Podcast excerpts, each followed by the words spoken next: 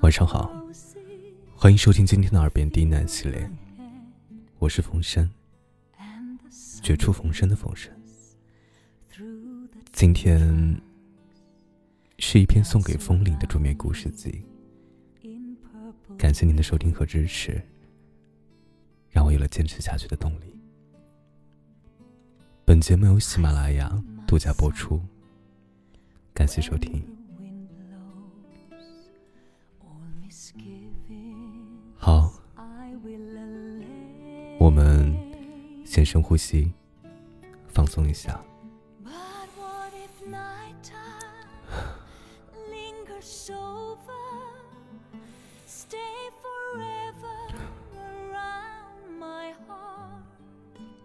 现在，将手机的音量调到适中，把手机放到床边。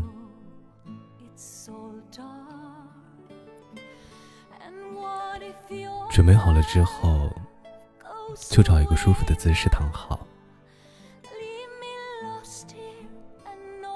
轻轻闭上眼睛，嘴角挂着笑意。现在由我来带你走进故事的世界。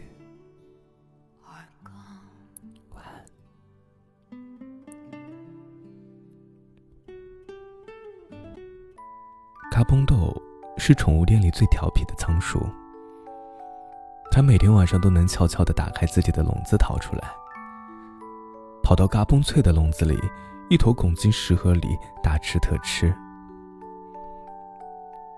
嘎嘣脆是宠物店里最不爱动弹的猫。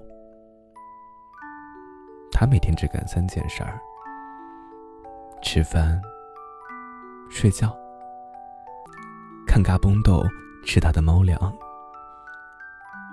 我很想知道，老板是不给你饭吃吗？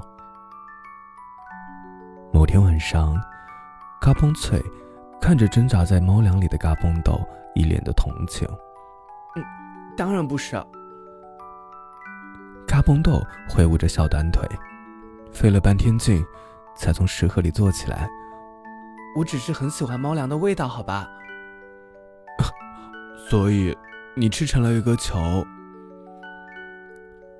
嘎嘣脆一脸嫌弃的伸出了他高贵的猫爪子，戳了戳他圆滚滚的肚子。嘎嘣脆是宠物店里最挑食的猫，它不喜欢吃一粒一粒硬邦邦的猫粮，廉价的混合食物配不上我高贵的胃。这是他的原话。虽然他说完之后，遭到了隔壁英短无情的嘲笑，但是，王要有王的尊严，也要有王的气度。所以，嘎嘣脆也不屑于计较。但是因为挑食，他一天到晚都懒洋洋的，毛也没有光泽。来店里买猫的顾客走了一波又一波，身贵高贵的布偶猫的他却迟迟没能被挑中。啊，这只猫不会得了什么病吧？顾客跟店员窃窃私语。嘎嘣豆是宠物店最调皮的仓鼠。自从他学会了粤语。每天晚上就孜孜不倦地去拜访隔壁，美其名曰增进感情。他去吃嘎嘣脆的猫粮是有代价的。他把一条条的小鱼干、鱿鱼干拖进嘎嘣脆的笼子里，好进行平等的交流互换。嘎嘣脆在天天夜宵的滋补下，精神渐好，毛也逐渐变得光滑。嘎嘣豆是宠物店里最胖的仓鼠。嘎嘣脆是宠物店里最漂亮的猫。啊，都说了给它少喂一点，怎么还是这么胖啊？嘎嘣豆依然天天晚上过来吃猫粮，只是吃完之后要回去多跑几遍跑轮。高蹦翠绕着小鱼干，忍不住问他：“跑跑轮累不累啊？”“哎，都累死鼠了。”高蹦豆躺在食盒里，四只小爪子伸展开，摊成一个大字。什么时候他们能给你换一个口味的猫粮啊？我吃的都要吐了。嘎嘣豆捂着自己鼓鼓的腮帮子，叹了口气。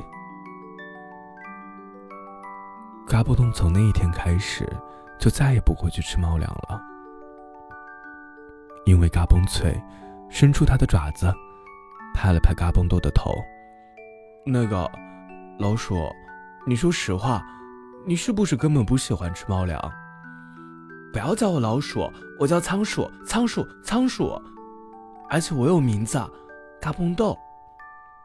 哦，好吧，嘎嘣豆。暴跳如雷的小仓鼠叉着腰，瞪着他。这还差不多。猫粮，猫粮还好吧？嘎嘣脆若有所思。